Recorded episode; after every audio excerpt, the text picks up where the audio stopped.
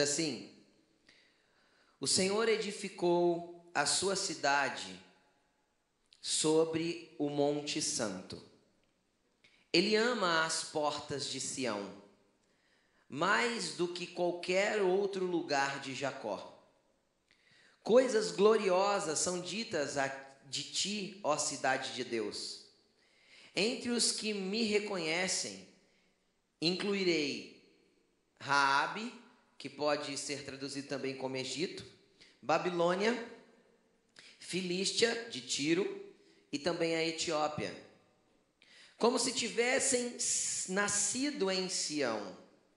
De fato, acerca de Sião se dirá: todos estes nasceram em Sião, e o próprio Altíssimo a estabelecerá. O Senhor escreverá no registro dos povos: Este nasceu ali. Com danças e cânticos dirão: Em Sião estão as nossas origens. Vem aqui para mim. Esse salmo, esse salmo é um salmo profético. E hoje eu quero falar com vocês a respeito de Sião. Eu quero que você entenda o que isso significa, eu quero que você entenda o que isso é, e eu quero que você entenda o que isso significa e é para a sua vida. É muito interessante que quando nós lemos a palavra de Deus e nós vemos o livro de Salmos, Salmo não é um livro da Bíblia. Salmo é um conjunto de salmos. Salmos são cânticos, canções que eram entoadas. Então a gente não abre no livro de Salmo no capítulo 15, a gente abre no Salmo 15, no Salmo de número 15. São canções. E o interessante é que essas canções nasceram e surgiram. É fato que existe um salmo de Moisés, por exemplo, existem salmos de Salomão, existem salmos de Davi, existem salmos de várias pessoas. Existem salmos de Asaf, de Gedutum, de Amã. Mas eu quero te falar e eu quero fazer você entender um ambiente espiritual aonde os salmos eram gerados. Que jeito que isso vinha para os homens de Deus naquele tempo? Davi, ele estabeleceu, depois que ele se estabeleceu no reino, ele construiu um palácio, e ao lado do palácio ele construiu uma tenda, um tabernáculo, uma tenda, na onde ele começou a fazer um culto contínuo, um tabernáculo de adoração, uma casa de oração e adoração. Ao lado do palácio dele, em Jerusalém. E o interessante é que ali ele tinha, ele pegou vários levitas que não tem nada a ver com ser músico, tá? Eu acho que isso já passou faz tempo. Se você é músico, você sempre odiou ser chamado de levita. que levita não tem nada a ver com músico. Ele pegou levitas que eram da linhagem de Levi, músicos, e ele colocou para como uma estrutura, uma organização, uma liturgia de culto, a música durante contínua. Existiam turnos onde os levitas adoravam a Deus com as músicas constantemente. E é interessante que haviam três líderes de adoração, três líderes que cuidavam de todos os outros levitas músicos do tempo de Davi. Era Asaf, Gedutum e Arã, Amã, Arão, Amã, Amã. E a Bíblia diz, o interessante é que a Bíblia diz que os três eram profetas. A Bíblia chama eles de videntes. Quando a Bíblia chama alguém de vidente, significa que alguém era profeta. Era uma forma que o israelita, até a manifestação dos profetas acontecerem, eles chamavam aquelas pessoas que tinham revelações de Deus. Era assim que eles chamavam. Era uma questão cultural. E o interessante é que a gente lê em crônicas que eles profetizavam sobre o toque dos instrumentos. Então, Davi criou um ambiente de adoração onde, onde a presença profética de Deus poderia estar.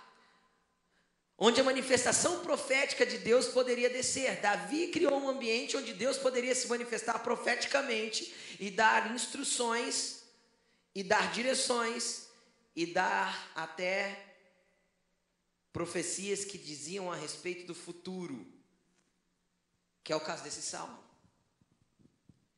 Esse salmo é uma profecia para os nossos tempos.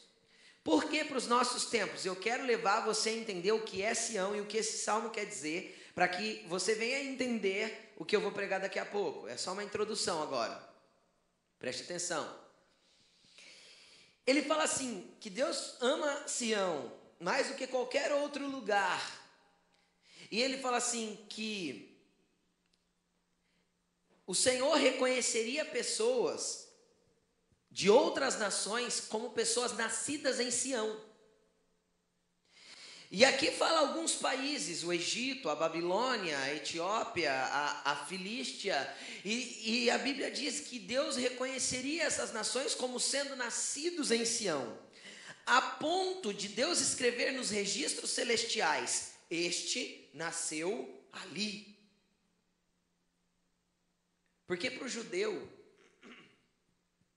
Sião simbolizava Jerusalém física, Jerusalém, a cidade de Jerusalém.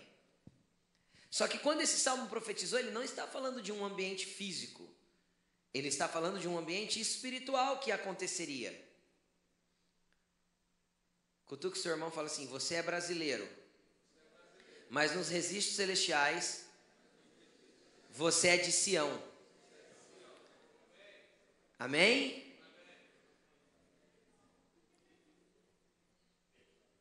Então o que, que acontece? A Bíblia diz que por nós sermos reconhecidos, por essas outras nações serem reconhecidos como tendo as suas origens em Sião, isso ia ser motivo de danças e cânticos. Olha, com danças e cânticos dirão: Estes em Sião estão as nossas origens. Seria motivo de festa e de alegria nós entendermos e os povos entenderem que as nossas origens estão em lugares preparados por Deus para nós estarmos e sermos, e não em coisas terrenas. Agora que você já entendeu que esse salmo é um salmo profético e o que iria acontecer, eu quero entrar na palavra com você. Abra sua Bíblia comigo no livro de Hebreus, Hebreus capítulo 12. Hebreus 12, 18. Se tem alguém que precisa de uma Bíblia, dê um sinal com a mão, nós podemos te emprestar uma. Hebreus 12, 18. Quem achou diz amém? Então feche os seus olhos. Pai, nós te agradecemos por essa palavra. Pedimos que o Senhor venha impactar o nosso coração com as coisas de Sião. Pedimos que o Senhor venha tocar profundamente o nosso interior e que nós consigamos andar na tua direção e no teu querer e viver exatamente aquilo que tu tens para nós. Pai, nós pedimos que o Senhor venha falar conosco nesta palavra e que essa palavra possa impactar-nos de forma tremenda, profunda e que nós possamos mudar os ambientes espirituais que temos vivido que nós possamos viver em um novo tempo, de um novo ambiente, de uma nova manifestação, de um novo jeito, porque é isso que o Senhor tem para a tua igreja neste tempo. É isso que o Senhor tem para a tua igreja em todos os tempos, que é o que o Senhor sempre desejou. E nós pedimos, nos conduza a esses lugares.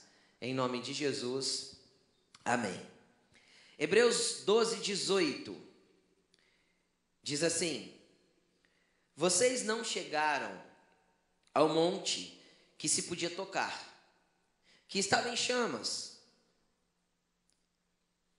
Nem as trevas ou a escuridão, nem a tempestade, ao soar da trombeta, ao som de palavras tais que os ouvintes rogaram que nada mais lhe fosse dito, pois não podiam suportar o que estava sendo ordenado. Até um animal, se tocar o monte, deve ser apedrejado. O espetáculo era tão terrível que Moisés, até Moisés disse: Estou apavorado e trêmulo.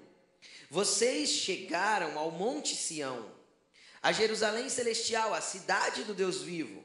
Chegaram aos milhares de milhares de anjos em alegre reunião, a igreja dos primogênitos, cujos nomes estão escritos nos céus. Vocês chegaram a Deus, juiz de todos os homens, aos espíritos dos justos aperfeiçoados, a Jesus, mediador de uma nova aliança, ao sangue aspergido, que fala melhor do que o sangue de Abel. Cuidado, não rejeite aquele que fala. Se os que se recusaram a ouvir aquele que os advertia na terra não escaparam, quanto mais nós, os que devíamos, os que nos desviarmos daquele que nos adverte dos céus. Aquele cuja voz outrora abalou a terra, agora promete: ainda uma vez abalarei não apenas a terra, mas também o céu. As palavras, ainda uma vez, indicam a remoção do que pode ser abalado, isto é, as coisas criadas, de forma que permaneça o que não pode ser abalado. Portanto, já que estamos recebendo um reino inabalável, sejamos agradecidos e assim adoremos a Deus de modo aceitável, com reverência e temor, pois o nosso Deus é fogo consumidor. Fecha a sua Bíblia e preste atenção aqui em mim. Às vezes você não entendeu direito esse texto. Por quê? Porque é um texto um tanto quanto complicado. Por quê?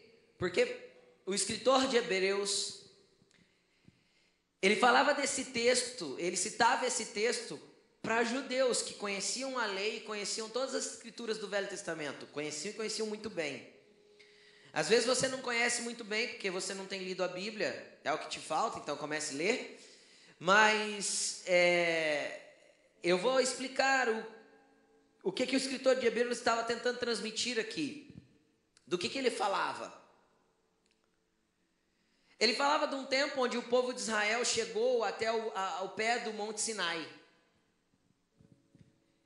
E ele chama aquilo que aconteceu no Monte Sinai, está escrito isso em Êxodo, se eu, me engano, no se eu não me engano, no capítulo 19. Está descrito, descrito isso lá em Êxodo e ele, ele descreve aqui o autor de Hebreus como um espetáculo tão terrível. Terrível no sentido de admirável, imensurável, que causasse até um espanto. Porque o que aconteceu no Monte Sinai? Aconteceu que Deus falou para Moisés o seguinte: Santifica o povo hoje e amanhã e até o terceiro dia, porque no terceiro dia eu vou vir até o alto do Sinai e eu vou falar com o meu povo. Esse povo era o povo que tinha acabado de sair do Egito, escravo, tinha entrado no deserto há poucos dias. Deus queria eles santificados e Deus queria eles ouvindo a voz dele. E quando Deus se manifestou no alto do Sinai, a Bíblia diz que ele veio com uma nuvem negra, e nela havia raios e trovões, e uma voz que falava como trovão, e fumaça e vapor subia de cima do monte. Aí tem gente pensando assim: nossa, pastor, isso parece mais o inferno do que coisa de Deus. O problema é que todas as vezes que Deus se manifesta, Ele não se manifesta do jeito que a gente espera, Ele se manifesta do jeito que Ele tem que abalar as nossas estruturas. Muitas vezes nós queremos a manifestação de Deus na nossa vida, mas nós queremos desenhar que jeito que ele quer, que ele deve ou não se manifestar. Quem pode dizer um amém quanto a isso? É ou não é verdade? Quantas vezes você descreveu o que você gostaria que Deus fizesse por você e o jeito que ele queria, o jeito que você queria que ele fizesse? Ai, Deus, eu queria ir na vigília, mas eu queria que um irmão viesse em mim e desse uma palavra. Você desenha para Deus. Filho, Deus é Deus. E o interessante é que todas as vezes que eu vejo a glória dele manifesta no Velho Testamento, ele não vem como uma nuvem branquinha com anjinhos saltitantes. Não, não, não. Esse conceito é pagão, antibíblico. A Bíblia diz que ele vem numa nuvem densa, numa nuvem negra, carregada, com raios e trovões. Foi assim no alto do Sinai, foi assim na dedicação do templo. Ele vem com uma presença forte, poderosa. E você canta isso de vez em quando e nem percebe o que está cantando. Você canta, eu vejo a nuvem e entro nela, não temerei. Porque o povo temeu, era desse, desse texto que está sendo falado. Porque a nuvem é negra e muitas vezes é diferente do jeito que Deus que, do jeito que a gente queria que Deus se manifestasse. A gente desenhou um jeito para Deus fazer. A gente desenhou um jeito para Deus agir, mas escuta, Ele continua sendo Deus. Ele continua sendo todo-poderoso, Ele continua sendo Rei, Ele continua sendo Senhor, Ele continua sendo soberano e nós continuamos sendo servos. E nós temos que entrar na nuvem, mesmo que não venhamos a entender nada do que Ele quer fazer lá dentro. Só que quando Ele veio no alto daquele monte, o povo teve medo e se afastou. Chegaram em Moisés e falaram: Moisés, ó, nós não queremos ouvir Deus, nós não queremos ver Deus. Fale você com ele. E aí você fala para a gente: o que você falar, Moisés, a gente obedece. Ah, não foi, né? Só que não. Mas eles pediram isso, Moisés, vai lá e fala com Deus você, mas nós não queremos ouvir Deus. Isso deixou Deus tão triste. Eu falo sério. Deus chegou em Moisés e falou assim: Moisés, não vou com esse povo mais. Eu vou mandar um anjo à frente de vocês, mas eu não vou com vocês, não. Eles não querem minha presença. Eles não querem que eu vá junto. Eles me rejeitaram.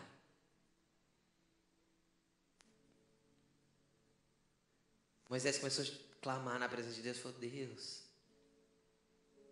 não faz isso, é teu povo. No final, Moisés foi mais ousado e disse: Se o senhor não for, eu também não vou. Moisés falou para Deus. Aí Deus falou para ele: Tá bom, Moisés, você me convenceu, eu vou com vocês. Mas eu vou ter contato só com você. O povo não me quer. Sabe, eu, eu vejo todo o êxodo, eu acho muito interessante. Deus dá um tabernáculo, Deus dá uma arca da aliança, Deus dá um monte de rituais, sacrifício disso, daquilo, um monte de coisa. Eu acho que Deus não tinha nada daquilo para fazer. Deus só queria relacionamento. Deus só queria contato com o homem. Deus só queria ouvir, falar e ser ouvido. Como eu sei disso? Porque Jesus veio trazer isso para nós. Jesus falou assim: Ó, eu só faço o que eu vejo meu pai fazer. E eu só falo que eu ouço meu pai falar. É exatamente o que Deus queria lá no deserto, milhares de anos antes, e o povo não entendeu. Só que a Bíblia diz que o povo recusou Deus, se afastou, não quis, e até Moisés ficou trêmulo com tudo que estava acontecendo. Mas Jesus abriu um caminho diferente, nós não chegamos ao Sinai. Olha o que ele diz aqui, mas vocês chegaram ao Monte Sião, a Jerusalém celestial. Preste atenção uma coisa. Você acha que o autor de Hebreus estava falando de coisas que nós vamos viver na eternidade? Não. Ele está falando de lugares que nós já chegamos. Ele estava falando para uma igreja aonde a igreja já estava. Ele não estava falando de coisas que iriam acontecer. Tem gente que fala, ah, Jerusalém Celestial, eu já sei, é aquela que nós vamos entrar lá na eternidade um dia, que vai ter ruas de ouro, porta de, de, de pedra preciosa. Não, não, não. Essa é a nova Jerusalém. Não é disso que aqui o texto está falando. Ele está falando de um ambiente espiritual que Jesus abriu o caminho e que Deus abriu o caminho para nós vivermos como igreja na terra. Para nós vivermos como igreja na terra, porque ele diz como? Ele diz o seguinte: olha, Deus fez com que vocês chegassem ao Monte Sião, ao lugar da habitação de Deus, ao lugar onde Deus está, a Jerusalém celestial, ou seja, Ele quer fazer com que nós, a igreja, andemos em um ambiente espiritual que já não é mais medido por aquilo que a gente consegue ver como eu sei, pastor? Porque ele começa o 18 dizendo assim: ó, vocês não chegaram a um monte, vocês não chegaram a um monte que se podia tocar, ou que estava em chamas, ou que tinha trevas e escuridão, nem tempestade nenhuma. Ou seja, vocês não chegaram a manifestações naturais daquilo que Deus é, mas vocês devem acessar regiões espirituais para alcançar e ter aquilo que Deus quer de vocês. O problema é que a igreja ainda fica buscando ambientes naturais para encontrar a manifestação daquilo que é sobrenatural. Nós ainda atrolamos tudo que é de Deus a ambientes e coisas naturais. Nós ainda achamos que é na igreja como lugar, porque isso aqui não é igreja, isso aqui é a igreja. Isso aqui junto é a igreja. Olha para o seu irmão e fala: Nós somos a igreja. E onde nos reunirmos será o local da igreja. Amém? Isso aqui não é igreja. A instituição cumprir não é igreja. Igreja somos nós. A instituição existe pela formalidade que a lei nos exige. Nós somos igreja. Nós somos o lugar da habitação de Deus. Nós temos que andar em ambientes espirituais. Agora, uma coisa que nós precisamos entender, mas entender claramente. Que quando Deus falou assim: tudo bem, Moisés, eu vou com você. Por onde a nuvem ia, o povo ia debaixo. Não era o povo que conduzia a nuvem, era a nuvem que conduzia o povo. Por quê? Porque eles tinham recebido essa nuvem lá no monte e ela nunca mais saiu de cima deles. Como que nós podemos acessar Sião, estar em ambientes celestiais, conhecer Deus e andar fora da direção da nuvem? Não é isso que Deus tem para nós. O que Deus tem para nós é que Sião esteja conosco, que nós estejamos em Sião em todos os momentos da nossa vida. No teu ambiente de trabalho, a nuvem tem que estar sobre a sua cabeça. No teu ambiente escolar, a nuvem tem que estar sobre a sua cabeça. Você não deve sair de Sião. O problema é que nós temos uma vida paralela. Olha para o seu irmão e fala assim: Você tem uma vida paralela. Acusa ele. Agora acusa você mesmo. Eu tenho uma vida paralela. Fala para você mesmo. O problema é que nós temos uma vida paralela como igreja. Que vida paralela? Como que é esse negócio? Assim. Eu estou em Sião no domingo e eu estou no meu trabalho na segunda. Homem tem mais facilidade de fazer isso ainda, né? Homem é racional, ele divide a maioria divide os tempos, né? Mulher chega em casa, traz todos os problemas do trabalho para casa. E ela tem que falar uma hora antes de tranquilizar, né? O marido não. O marido ele sai do trabalho, picou o cartão, fechou a porta, saiu, montou no carro, acabou o trabalho, ficou lá. Aí tem gente que faz a mesma coisa que a igreja.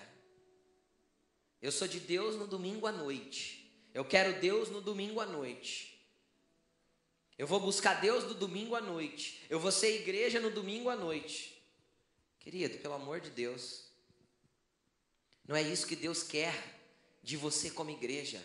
Não dá mais para viver igreja dessa forma, esperando ter um momento palpável. Este momento é um momento palpável, onde Deus se manifesta, onde a glória dele vem, onde o ambiente espiritual é carregado da presença dele. E aí a gente pode tocar, pode buscar, pode abraçar, chora, clama, pede bênção. Querido, Quanto mais perto de Deus nós estivermos e quanto mais nós andarmos debaixo da nuvem, quanto mais nós carregar, carregarmos o ambiente de Sião conosco. Porque nós estamos nesse monte. Vocês não foram levados a um monte palpável. Vocês foram levados ao monte Sião, ao lugar da habitação de Deus para se comungar com Ele durante todo o teu tempo, durante todo o teu dia, durante o seu dia a dia. O problema é que nós vivemos uma vida paralela, dupla, e a gente divide igreja Trabalho. Mas pastor, tem que dividir? Não tem? Tem. No teu trabalho você tem que trabalhar. Mas quem disse que no teu trabalho você deixou de ser igreja? Quem disse que no teu trabalho a nuvem tem que sair de cima de você? Quem disse que lá você não pode manifestar a glória?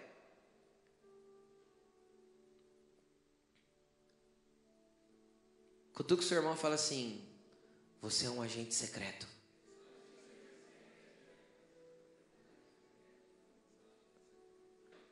Cutuca de novo e fala assim: na verdade você é um embaixador secreto.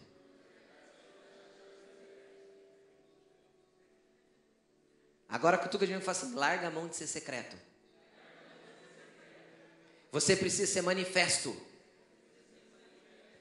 Vocês entenderam a diferença? Tem crente e agente secreto. Ninguém sabe que ele é crente. Ninguém sabe que ele carrega a nuvem. Ninguém sabe que ele já conheceu Sião. Ele não tem alegria por conhecer Sião. Ele não dança e canta por estar em Sião e por saber que em Sião é a sua origem. O lugar da habitação de Deus é onde eu fui gerado, é onde eu vivo e onde eu viverei na eternidade. É tipo um lugar só. Você está na terra de passagem, mas você tem que carregar a manifestação de Sião aqui. Crente 007, ninguém sabe que ele é espião. Você é um embaixador do reino. Nós somos, nós somos constituídos. O Senhor falou assim: Eu constituí a minha igreja como reino e sacerdotes. Agora eu deixei de ser sacerdote quando eu vou para o meu trabalho. Eu deixei de ser sacerdote quando eu vou para casa. Eu deixei de ser sacerdote quando eu vou, sei lá, para o médico, quando eu vou em qualquer ambiente que eu esteja. Querido, não dá mais para viver desse jeito, não dá Jesus tem clamado, gritado isso no meu interior. A igreja tem que manifestar a sua luz aonde ela estiver. Você tem que manifestar a Sião por onde você andar. E eu não digo de ficar com o teu blá blá blá, que você não precisa falar nada, a nuvem vai estar sobre a sua cabeça, a presença de glória vai chegar. É assim que você tem que viver. Você chegou num lugar, vão olhar para você e falar assim: o que você tem que você está sempre sorrindo? Eu tenho a alegria de Sião, porque quando eu sei que eu estou em Sião, eu canto e danço de alegria, porque lá estão as minhas origens, e essa alegria a igreja perdeu. Perdeu por quê? Porque qualquer problema do que é palpável, quem tem problema palpável aí diz amém. Eu também. Qualquer problema que é palpável nos tira de Sião. Vem o desespero, vem o, o medo, vem a dor, vem, vem tudo. Mas cadê a confiança de que eu estou inserido num ambiente celestial, que Cristo abriu o caminho para mim? Olha aqui, vocês estão no Monte Sião, a Jerusalém celestial. Mais do que estar nesse lugar, Deus quer começar a manifestar na tua vida aquilo que aquele lugar tem. Como assim, pastor? Deus quer começar a manifestar na sua vida visões, sonhos que revelem as coisas celestiais. Os vossos velhos terão visões e os vossos jovens, ao contrário, não lembro, sonharão sonhos. Isso é para nós que estamos em Sião. Se a gente lê Hebreus, se você lê Hebreus com uma perspectiva espiritual da coisa, o autor de Hebreus diz assim: olha, tudo que o Velho Testamento, que os homens do passado viveram em sombras, vocês vão viver em realidade. Gente, se os profetas do passado fizeram coisas loucas e espetaculares, por que a igreja vive nessa mornidão? Cadê a manifestação da glória de Deus no meio da igreja? Cadê a igreja? Cadê o levante ande?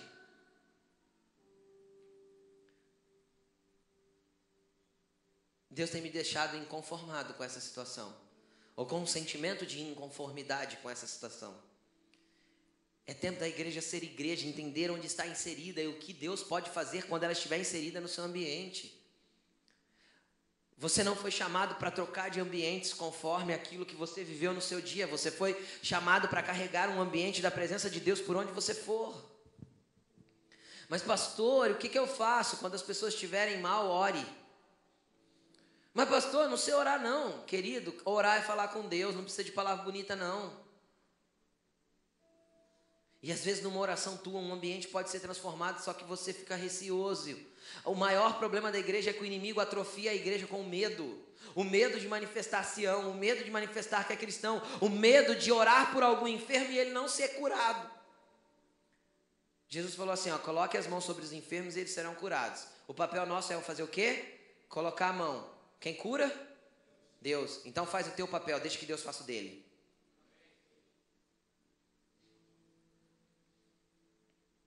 Recebereis o poder ao descer sobre vós o Espírito Santo para serem minhas testemunhas. Aí Deus derrama o poder, a gente recebe o Espírito Santo. Aí nós somos testemunhas. Deus fez o papel dele, ele nunca deixa de fazer. Você tem feito o seu? O problema é que a gente se acostumou com aprender e não se acostumou com viver. A igreja se acostumou a ser uma igreja teórica e não uma igreja prática. Mas eu sei que está chegando um tempo onde Deus vai virar do avesso a esta igreja. Eu não posso pregar para as outras igrejas, mas para essa eu posso. Deus vai virar do avesso essa igreja e essa igreja vai ser uma igreja que vai manifestar o reino dele lá fora. Em todos os ambientes. E ele continua dizendo, e ele, ele vai explicando aonde nós estamos inseridos: na Jerusalém Celestial, na cidade do Deus vivo. Nós não temos que estar distante. Você imagina você morar na mesma cidade que Deus? Começa a analisar isso. Quando um artista mora na nossa cidade, a gente já fala assim: ah, ele é lá da minha cidade. É não é verdade? Você imagina você inserido na cidade de Deus? É esse lugar que você pode acessar. É esse lugar que você pode andar. É nessa pegada que Jesus quer que você caminhe. Nós já estamos neste lugar. Chegaram aos milhares de milhares de anjos em alegre reunião. Aí tem gente que fala assim: Eu não acredito nesse negócio dos outros ficar vendo anjo. Para mim isso é tudo paranoia da cabeça deles. Querido, você não acredita que você nunca quis ver. Porque você já está inserido num ambiente de milhares e milhares de anjos e eles estão alegres por isso. Por isso que a Bíblia diz que os anjos se alegram quando um pecador se arrepende. Porque vocês estão inseridos nos ambientes dos anjos e os anjos do nosso ambiente. Se a Bíblia me promete que aos seus, anjos é da, aos seus anjos é dado ordem ao meu respeito para me livrarem e me guardarem por todos os meus caminhos, é por todos os meus caminhos. Por onde eu for, tem anjo comigo. Por onde eu for, tem anjo comigo. Por onde você for, tem anjo com você. E o engraçado é que ele não fala o seu anjo, ele fala os seus anjos. Uh, é mais que um. Aleluia! Eles andam com a gente. Pede para ver, bobão. Fala, Jesus, me mostra, tira essas escamas dos meus olhos, eu quero ver os ambientes celestiais. Ele mostra. Pastor, você já viu? Aham. Uhum. Várias vezes. Uma vez eu estava caminhando num lugar meio perigoso sozinho. Aí, além do lugar ser perigoso, eu olhei para frente assim, eu vi uma rodinha de uns manos. E era um lugar assim, tinha ninguém perto. Eu falei, Senhor, eu preciso passar por ali. O Senhor falou assim para mim: Você não está sozinho, olha do teu lado. Uau! Pensa numa pessoa até que encheu o peito para passar lá no meio deles. Ainda cumprimentou todo mundo. E aí, beleza? Beleza? Acabou, velho. Com dois grandalhões do meu lado, eles não iam nem me ver se eles não quisessem ver. Vocês conseguem entender? Nós temos que viver nesses ambientes espirituais. A gente não tem porque não pede, porque a gente não sabe pedir. Vocês desejam e não alcançam porque pedem mal. E o que pedem, pedem por motivos egoístas. Qual que é os motivos egoístas? Eu quero dinheiro, eu quero carro novo, eu quero casa, eu só penso em mim.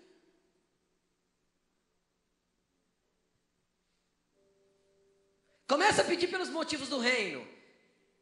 Senhor, eu quero teu poder, porque quando eu passar perto do endemoniado, ele vai cair e ficar liberto. Você está pensando no próximo. Eu quero libertar. Senhor, eu quero palavra de sabedoria, porque quando alguém me perguntar qualquer coisa, vai fluir de mim como rema, como palavra revelada. Isso é motivo egoísta? Não, isso é motivo de liberar sobre a vida das pessoas. E o Tiago diz que a gente não recebe porque a gente pede de, por motivos egoístas. Quando você parar de pensar nos teus motivos e começar a pensar nos motivos de Deus, por que, que Ele te colocou nessas regiões celestiais, então as coisas naturais vão acontecer naturalmente. Quando eles chegaram no Sinai, não era para ficar no Sinai, era para ir para a terra prometida. A terra era a herança, existia uma herança aqui na terra também. Você tem uma herança aqui na terra. Deus quer te prosperar, Deus quer te abençoar. Promova o reino, promova as coisas celestiais, pense nelas. O que, que Paulo falou? Tudo que é puro, tudo que é justo, tudo que é amável, tudo que é de boa fama, tudo que promove a vida das pessoas, nisso pensai. A Bíblia, o Paulo também diz que nós estamos assentados em lugares, em locais celestiais na presença de Deus. Nós não temos que morrer para estar na presença de Deus, nós já estamos, e isso não é compreensível. A igreja não entende isso. Nós já caminhamos e temos que caminhar nessa pegada. E não dá mais para viver uma vizinha, uma, uma, uma vidinha medíocre. De mais ou menos crente, de crente ao domingo. Jesus quer te conduzir a outro lugar. E eu vou e quero que você vá comigo. Quem quer, quem quer ir diz amém. Amém. É um tempo de manifestar o reino de Deus por aquilo que somos. E eu não consigo ir lá na tua empresa pregar. Mas você consegue. Você está lá todo dia. Você consegue me entender? Eu não consigo ir lá na tua escola pregar, mas você consegue, você está lá todo dia. Pastor, mas é que eu faço? Subo no, no palco da escola e começo a pregar? Não, filho, deixe-se Sião emanar de você como uma pregação viva, as cartas vivas do rei, não escrita com letras humanas, como foi em Sião, mas com letra do sangue de Jesus nas tábuas do nosso coração. Vamos manifestar isso, é a glória de Deus.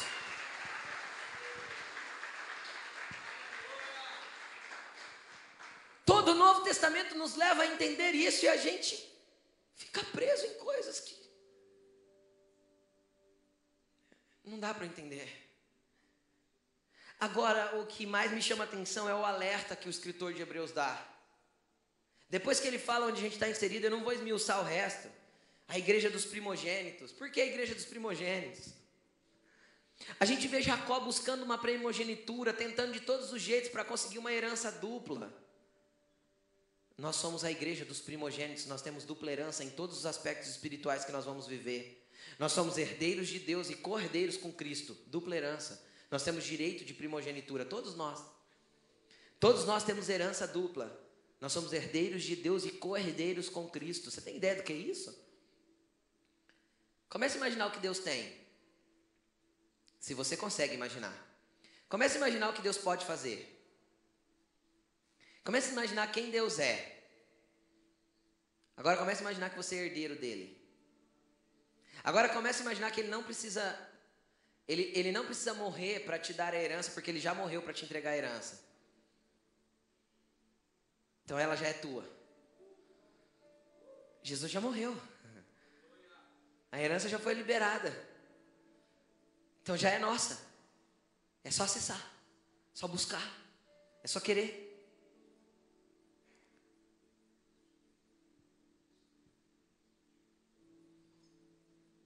Quem gostaria de ficar rico aqui diz um amém. Gostaria, não falei desejar, se desejo é outra coisa. Gostaria de ficar rico diz amém. Amém? Eu também. Só se você fosse bobo, você não gostaria de ficar rico. Tem alguém aqui que tem alguma coisa contra dinheiro? Não, né? Ah, bom, porque o dinheiro, o problema do dinheiro é quando a gente serve ele, não ele serve a gente.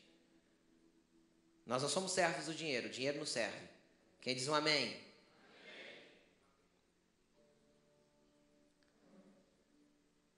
Por que eu perguntei isso? Porque nós, riquezas espirituais só são liberadas quando nós entendermos que nós temos que girar tudo que Deus nos dá em prol do reino, inclusive nossa vida financeira.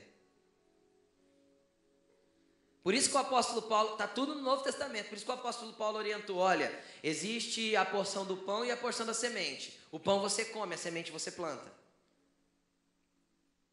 Não é isso que diz Coríntios 9, 2 Coríntios 9, 10? Porque aquele que dá semente é o que semeia, e pão para alimento também multiplicará a vossa sementeira, para que brote os vossos frutos de justiça.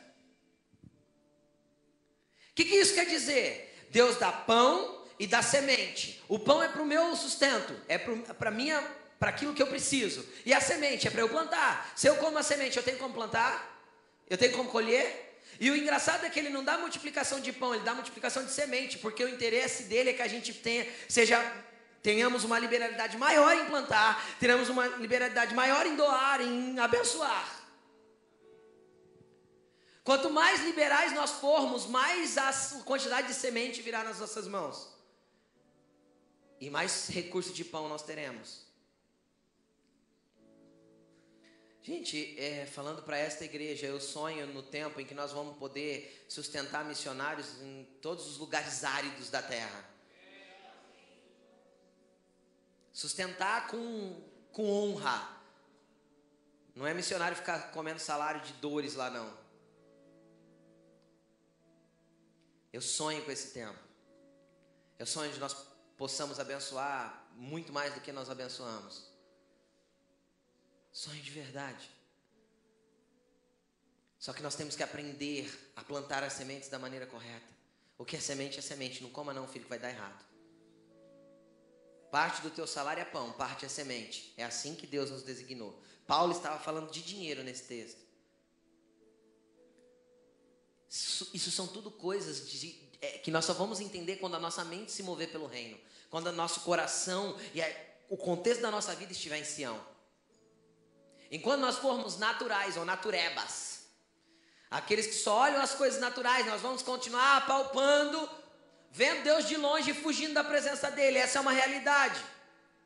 Mas quando nós mergulharmos em Deus, tudo da nossa vida vai ser dele. E tudo vai se mover para o reino dele. E aí ele vem, ele vem dando um alerta, ele fala: "Cuidado". Versículo 25. Não rejeite, não rejeitem aquele que fala. Pois se os, os que recusaram a ouvir aquele que os advertia na terra, no ambiente natural, não escaparam, quanto mais nós, se nos desviarmos daquele que nos adverte dos céus. Deus quer que nós andemos nele e permanecemos nele e fiquemos nele e carreguemos a glória dele. Você não vai sair por aquela porta mais para viver a sua vida. Você vai sair por aquela porta a partir de hoje para viver a vida de Deus lá fora. Pastor, tem gente se debatendo aí dentro, eu tenho certeza. E os meus projetos, pastor?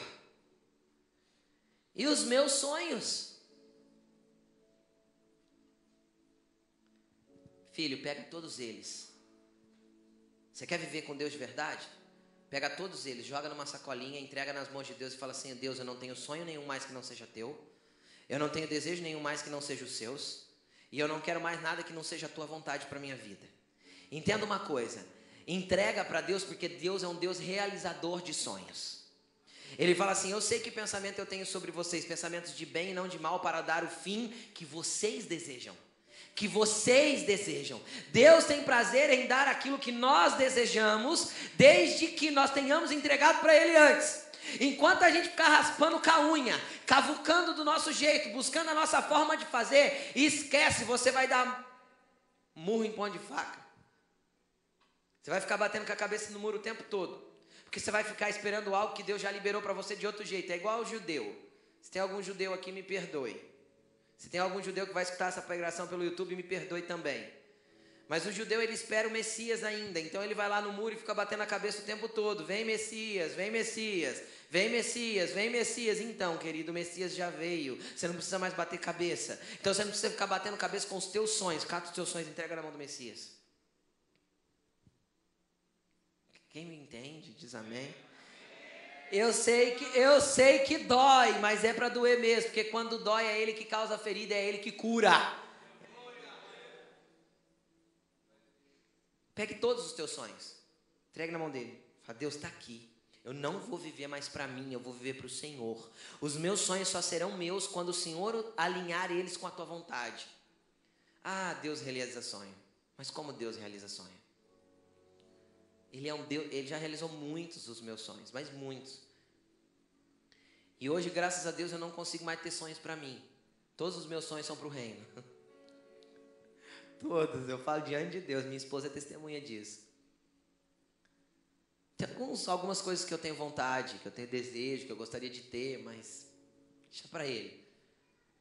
Isso é secundário diante daquilo que Ele me chamou para ser, que Ele te chamou para ser, para viver. Pega todos os teus sonhos, mas pastor, eu tenho um sonho de ter uma casa em tal lugar, querido. Cata isso, entrega para Deus. Viva o reino, manifeste o reino, pense no reino, invista no reino. A hora que você vê, chega o que você esperava. Do jeito que você esperava. Deus abre portas onde ninguém podia abrir. O terreno que você sonhava comprar, que custava 150 mil, você paga 80. Porque a Bíblia diz que é do ímpio para o justo.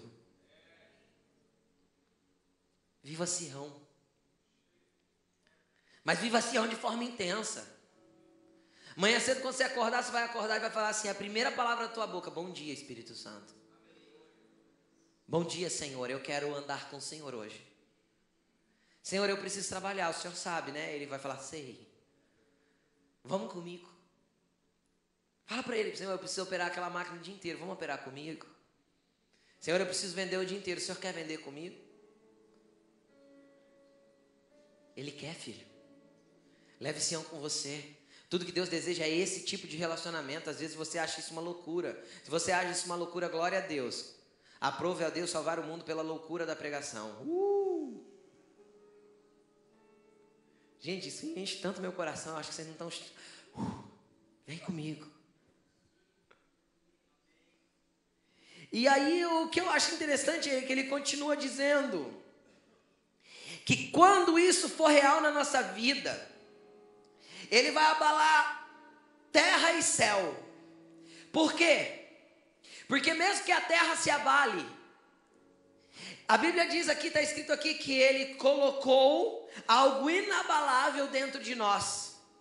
Então, se o mundo despenca ao nosso redor, nós estamos estabelecidos em regiões celestiais, onde as coisas naturais não nos abalam, porque nós sabemos em quem tenho crido e estamos certos que Ele é poderoso para fazer tudo e muito mais além daquilo que a gente pensa ou pede. Porque nós estamos inseridos nele, nós caminhamos no ambiente dele, então nós não precisamos nos abalar com as coisas naturais, porque nós temos um reino inabalável. E não é em volta de nós, é dentro de nós. Jesus Cristo falou: Olha, o reino está dentro de vocês. Aí a gente canta: Que venha e permaneça. Seu reino inabalável. Mas tem que vir permanecer aonde? Ah, pastor, na nossa cidade, na nossa nação, não, em mim. Quem vai manifestar o reino na nossa cidade, na nossa nação, sou eu, é você, somos nós. Nós vamos manifestar e implantar o reino, porque foi para isso que fomos chamados. Sião foi estabelecido dentro de nós. É inabalável. Eu posso ir para onde for, qualquer lugar do mundo, Sião está comigo. É inabalável. Podem me tentar me convencer de outra coisa, falar outra coisa para mim. Eu sei o que eu creio e quem está enraizado e alicerçado e inabalável dentro de mim. Acabou. Sabe esses conflitos teus? Tem pessoas aqui assim. De será que essa é a religião certa? Será que essa religião leva a Deus? Ah, mas e isso? E aquilo? E as perguntas que permeiam a sua mente? Você quer matar elas? Todas. Você já não vai buscar uma religião. Você vai buscar Deus. Você vai buscar Sião. Você vai falar, Deus, eu quero viver num ambiente espiritual e eu quero começar a te conhecer, não pelo que eu ouvi falar do Senhor, mas pelo que tu és.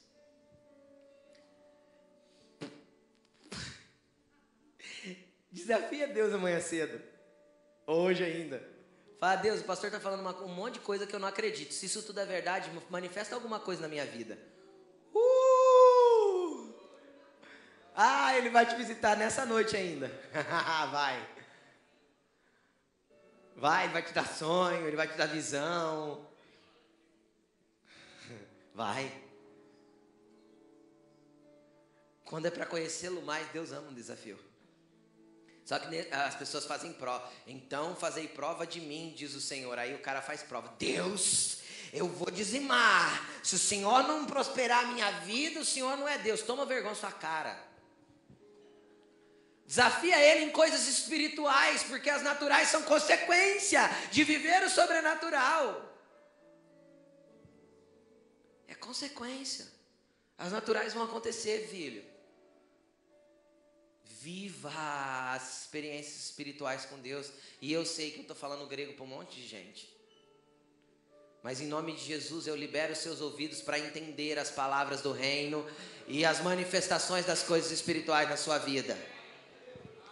E aí ele diz, portanto, versículo 28, portanto, já que estamos recebendo um reino inabalável, sejamos agradecidos Eita, uma coisa que falta na igreja de hoje: gratidão por aquilo que já recebemos. Jesus já morreu por mim, já perdoou os meus pecados, já curou as minhas feridas, já sarou as minhas mazelas, já te curou meu interior, já transformou, já me libertou, já já venceu Satanás. Tudo isso ele já fez por mim. E esse reino inabalável, inabalável, está aqui. Então eu tenho que ser agradecido. Para de reclamar pelo que você não tem. Para de reclamar pelo que você não conseguiu. Para de reclamar porque o teu casamento ainda não é o que você esperava que fosse. Faça a sua parte e seja agradecido pelo que Deus já fez. Sejamos agradecidos, querido. Entenda uma coisa. Murmuração é adoração ao cão. Murmuração é adoração a Satanás. Agradecimento, um coração grato é adoração a Deus. Já que a gente recebeu, sejamos agradecidos por tudo que Jesus fez. Esse reino está liberado e disponível para nós. É tempo de nós vivermos o poder de Deus. E aí ele continua dizendo: Adoram, adoremos a Deus de modo aceitável. Como que eu adoro a Deus de modo aceitável? Em espírito e em verdade. Com que mais? Com reverência e temor. Eis aí duas coisas que a igreja de hoje não tem com Deus. A gente fala assim: Deus está neste lugar. Uhum. WhatsApp, Facebook, na hora do culto. Aqui é no Wi-Fi da igreja ainda.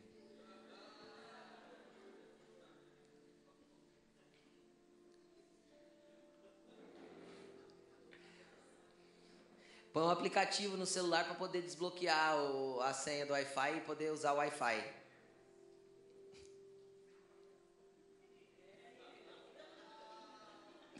Não tem reverência na presença de Deus, gente. Não é o lugar.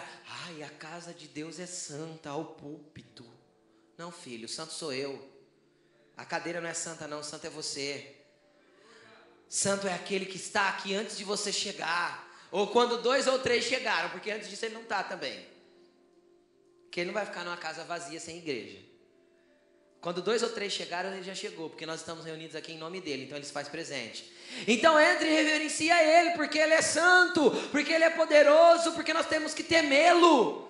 E temê-lo não é ter medo dele. Eu não tenho medo de Deus, mas eu temo a grandiosidade do poder que ele tem. E isso faz com que cada vez o reino seja mais inabalável dentro de mim ainda. E cada vez eu fique mais contente com Sião.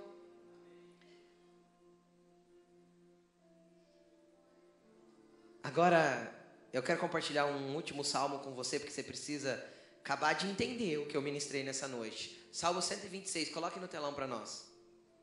Do 1 ao 3, olha o que diz aí. Quando o Senhor trouxe de volta, quando o Senhor trouxe os cativos de volta a Sião, foi como um sonho. Então a nossa boca se encheu de riso e a nossa língua de cânticos de alegria. Até nas outras nações se dizia: o Senhor fez coisas grandiosas por este povo. Sim, coisas grandiosas fez o Senhor por nós. Por isso estamos alegres. Por isso que ele fala do agradecimento. Por isso que ele fala de ser agradecido. Vamos entender isso aqui, ó. Vamos entender isso aqui. Quando o Senhor trouxe de volta os cativos a Sião, entenda uma coisa. Se ele trouxe de volta a Sião, é alguém que já esteve em Sião. Ninguém traz de volta alguém que nunca esteve. Vocês conseguem me entender ou não? Se eu trouxe de volta é porque eu já estive lá. Quem pode dizer amém? Isso não fala da saída do Egito, porque quando eles saíram, falando em ambiente natural agora, tá bom? Sião para os judeus simboliza Jerusalém. Vamos falar em ambiente natural. Quando eles saíram do Egito, eles conheciam Jerusalém? Eles não conheciam nem a terra prometida. Vocês estão me entendendo? Jerusalém foi conquistada por Davi. Várias gerações depois que eles entraram na terra prometida. Então não tem a ver com sair do mundo, ou sair de lá de fora e conhecer a Cristo e entrar nesse ambiente celestial. Não tem a ver com isso. Tem a ver com pessoas que já passaram por esse ambiente celestial e entraram numa naturalidade, numa racionalidade em um Deus onde eu tenho que racionalizar tudo. Fala de pessoas que estiveram em Sião, mas perderam a alegria de estar em Sião, perderam a, a, graça de estar em Sião.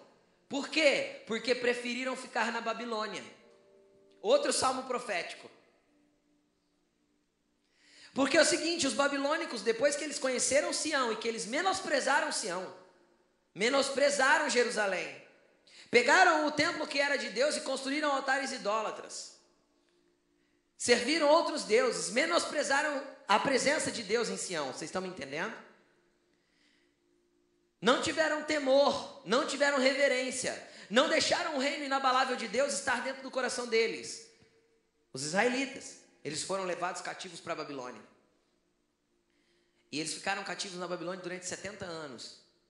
E um dia lá Ciro decreta, baixa um decreto e fala: pode voltar para Jerusalém. Quem quiser. Estudiosos dizem que tinha, devido ao tempo que eles viveram lá, tinha quase 5 milhões de judeus vivendo na, na, na Babilônia nesse tempo. Se eu não me engano, foram 50 e poucos mil, 58 mil que voltaram. É muito pouco, não é? Sabe por quê? Porque eles esqueceram Sião e viveram na Babilônia. O que, que significa a Babilônia para nós? O sistema que nós vivemos hoje no mundo. Tem pessoas que preferem viver na Babilônia. Isso não está falando de pessoas ainda não salvas, está falando de pessoas que conhecem Sião, mas não querem voltar para Sião. Preferem conduzir as suas vidas desse jeito mesmo. Tá bom assim. A Bíblia chama eles de cativos. Pesado, né? Estão na igreja, mas são cativos, isso. São cativos porque não querem Sião. Querem uma sinagoga.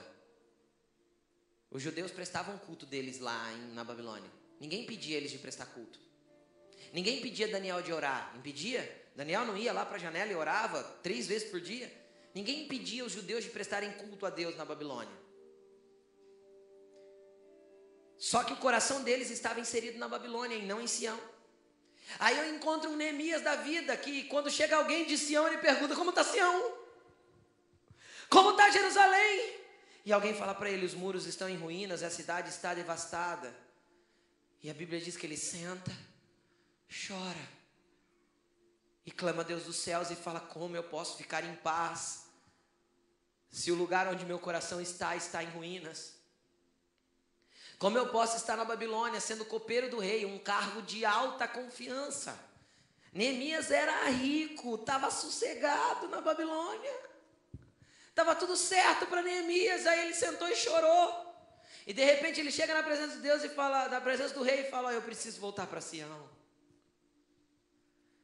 Querido, não existe sistema babilônico que possa te impedir de voltar. Quando Neemias chegou lá, a Bíblia diz que ele chegou em temor e tremor, mas Deus deu graça para ele porque existia um projeto para ele em Sião, e existe um projeto de Deus para você em Sião. Então, viva as coisas naturais. O povo de Israel plantava, plantava. O povo de Israel colhia, colhia, vendia, fazia seus negócios, fazia, mas eles estavam inseridos em Sião. Neemias voltou para Jerusalém, voltou para Sião, voltou. Ele deixou de ser o governador de Sião, de fazer o que ele precisava fazer. Não! Eu não estou falando para você desistir de tudo e viver para o ministério. Não é isso.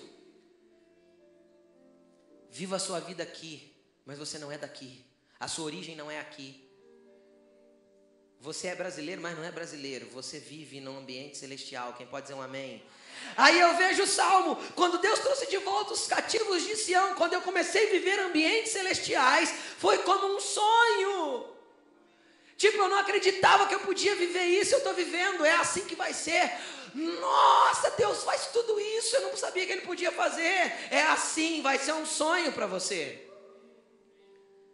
Você vai falar, uau, Deus é tudo isso, eu achava que Ele era tão pouco. E aí a sua boca vai se encher de alegria. e você vai ter cantos de alegria. E o interessante é que diz assim, ó, até as outras nações dizia grandes coisas. O Senhor fez coisas grandiosas a este povo. O que, que significa isso? Não significa que os bolivianos vão olhar para nós. Não, não está falando de nação. Nós estamos falando de ambiente espiritual. Quem que é as outras nações? É quem, não ainda está, quem ainda não está em Sião. Quem ainda não conhece Sião. Quem ainda não conheceu Jesus, quem ainda não viveu nesse ambiente, são as outras nações, eles são brasileiros só. Entendeu? Você vive em outro ambiente espiritual. A tua origem é Sião. Eles vão olhar para você e vai falar assim: grandes coisas fez esse Deus pela tua vida, hein? Grandes coisas o Senhor tem feito na sua vida. Como é que eu faço para conhecer esse Deus aí que tem feito tanto milagre assim? Porque o milagre eu não preciso buscar, o milagre eu encontro em Sião, vou para Sião e eu tenho. Então as outras pessoas vão olhar para mim e falar assim: Uau! Eu preciso desse Deus aí que você tem. E aí, aí a minha boca se enche de alegria, de cântico e de Adoração a Deus, porque grandes coisas Ele tem feito por nós. Querido, eu te chamo hoje, sai da Babilônia. Ah, volta para Sião. Pega os seus sonhos hoje, entrega todos para Deus, todos, não segura nenhum, fala, Senhor, são todos teus, eu não quero viver nenhum se não for da tua vontade. Mas pastor, vai doer muito. Deixa doer, filho. Porque os sonhos de Deus são maiores do que os teus sonhos. Os pensamentos de Deus são maiores que os nossos pensamentos. E os planos de Deus são mais elevados que os nossos. Não dá para comparar o que a gente projeta com o que ele projeta. E a gente fica insistindo no nosso. Vou fazer porque vai acontecer. Não! Viva os planos e os sonhos de Deus. Coloque-se de pé.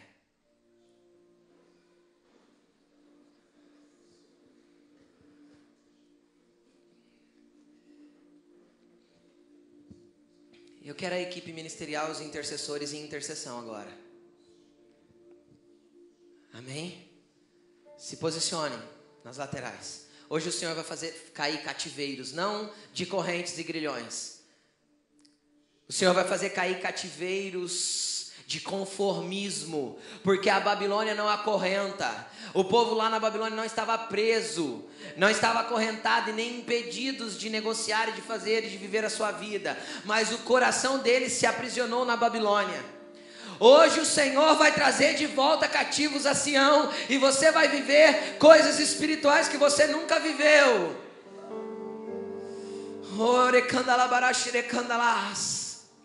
Senhor, em nome de Jesus, nós damos uma ordem agora e nós entramos em ambientes espirituais agora.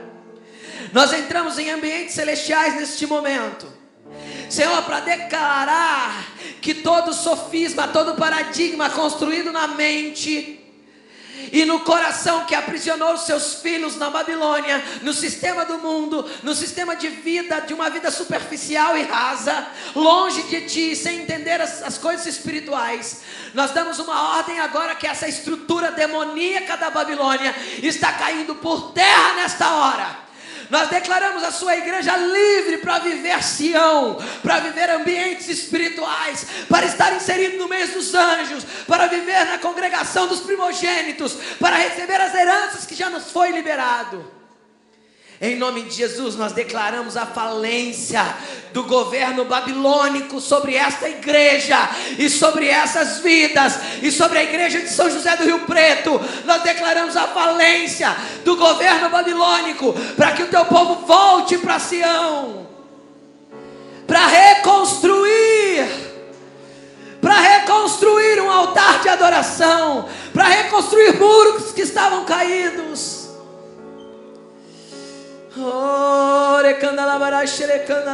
Só quem quer ir para Sião de forma intensa e profunda vem para frente.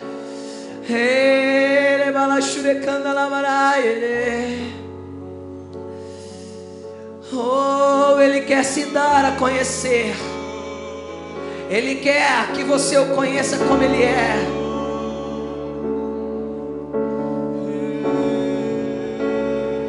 Vem para frente, dê, alguns, dê mais alguns passos para caber todo mundo. Vem. Oh, o Senhor está aqui, filho. Você não vai mais viver essa naturalidade. Todo o sistema babilônico inserido dentro do teu coração vai cair por terra hoje. Oh, vem para Sião.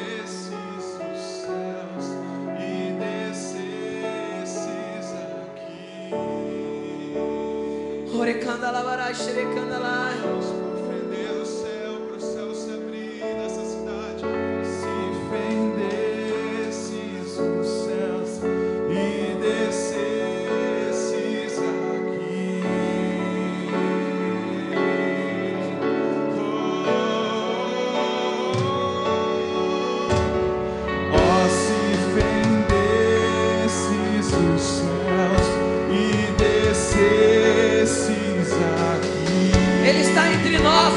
Senhor me leva para ambientes espirituais agora.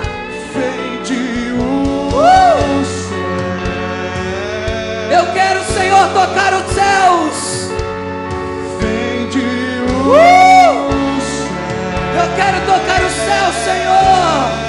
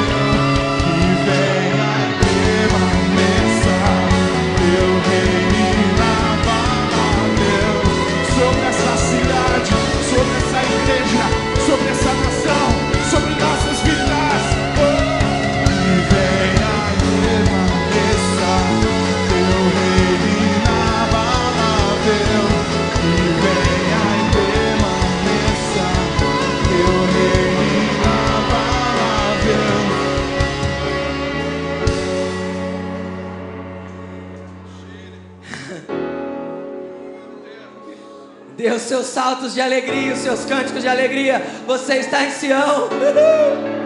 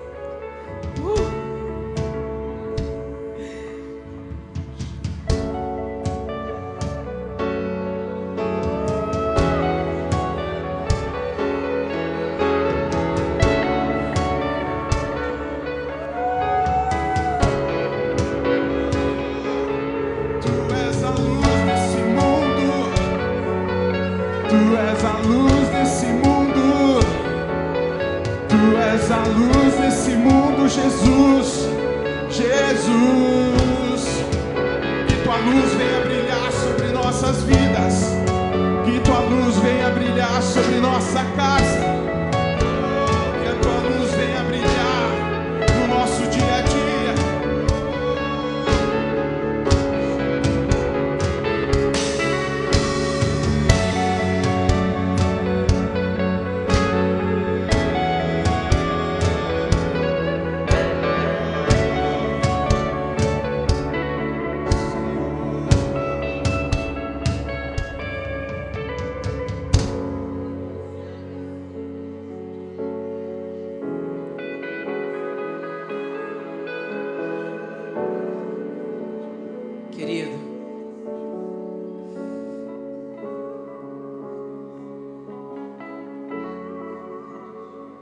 Você tem duas opções a partir de hoje.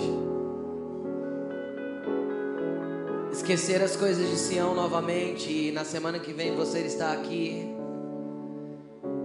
e Deus continua te amando. Com todas as tuas manias e com todas as tuas fraquezas, Ele continua te amando. Sião sempre estará de portas abertas para você.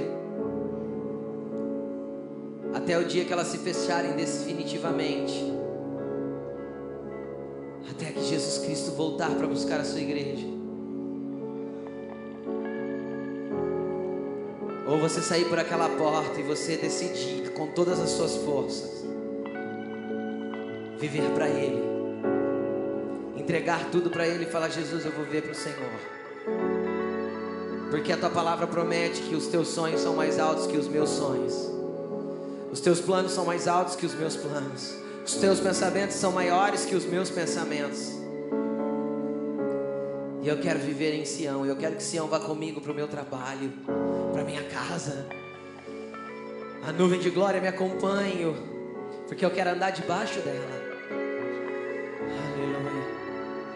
Glória a Jesus.